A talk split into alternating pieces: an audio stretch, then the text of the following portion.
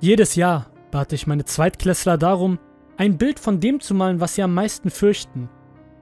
Wir besprechen die Zeichnungen danach in der Klasse zusammen. Es hilft den Kindern, sich ihren Ängsten zu stellen und diese zu kontrollieren. Außerdem kann man sehen, wie sich die Ängste der Kinder entwickeln.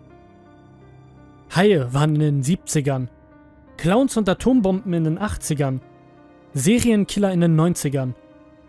Neulich Waffen und Gefängnisstrafen. Manche Ängste sind albern und über andere traue ich mich gar nicht erst zu reden. Aber von Anfang an kam eine Sache mit erstaunlicher Häufigkeit vor. Zwei oder dreimal in jedem Jahrgang. Abgesehen von leichten Abwandlungen in der Perspektive und dem Stil, ist es im Grunde immer das gleiche Bild. Ein Junge sitzt hoch oben auf einem Baum, einem, der auf dem Gelände der Grundschule wächst, direkt auf der gegenüberliegenden Seite unseres Schulhofes. Er schaut nach unten und wirft Steine auf verängstigte Kinder. Gott helfe dem kleinen Bastard, wenn ich ihn beim Steinewerfen erwische. Das würden zumindest die Lehrer zueinander sagen. Aber wir haben nie jemanden erwischt. Ihr müsst wissen, Grundschüler sind schneller als kleine Fische und die Opfer waren keine Hilfe. Sie weigerten sich etwas auszuplaudern oder gar zurückzuwerfen.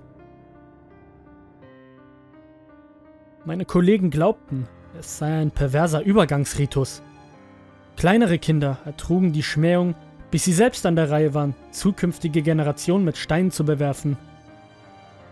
Jedes Jahr würde ich eine Auswahl aus mehreren Jahren dieser Zeichnungen hochhalten. Worum handelt es sich hierbei? würde ich fragen. Mobbing? Die Kinder schüttelten ihre Köpfe. Geister, würden sie sagen. Und so wiederholte es sich Jahr für Jahr. Und hier ist der seltsame Teil. Sie malten den Jungen immer wieder auf die gleiche Art und Weise. Ein roter Hut, ein Auge größer als das andere, und er trug braune Schuhe. Wie soll ich mir das bloß erklären?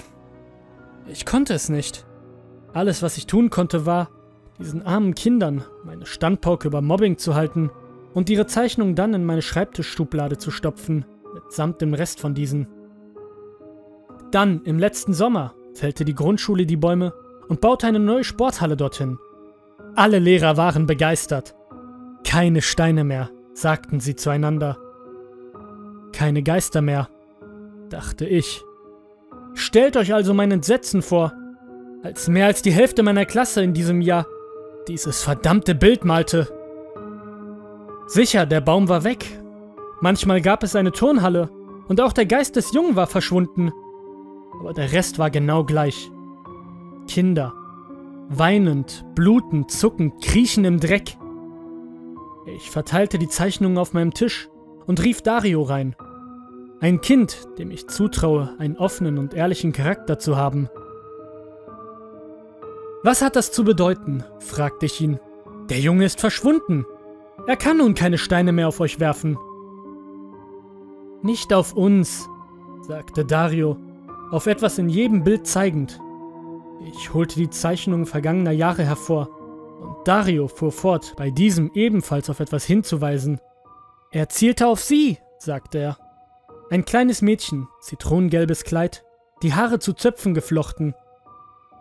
Ich hatte sie zuvor nicht bemerkt, da sie ängstlich bei den anderen Kindern kauerte. Bei den neuen Zeichnungen war das anders. Sie stand nun aufrecht, das Kinn nach oben gerichtet, lachend. Dario sprach mit einem Flüstern, fast zu leise, um es zu hören. Nun gibt es keinen mehr, der sie aufhalten kann.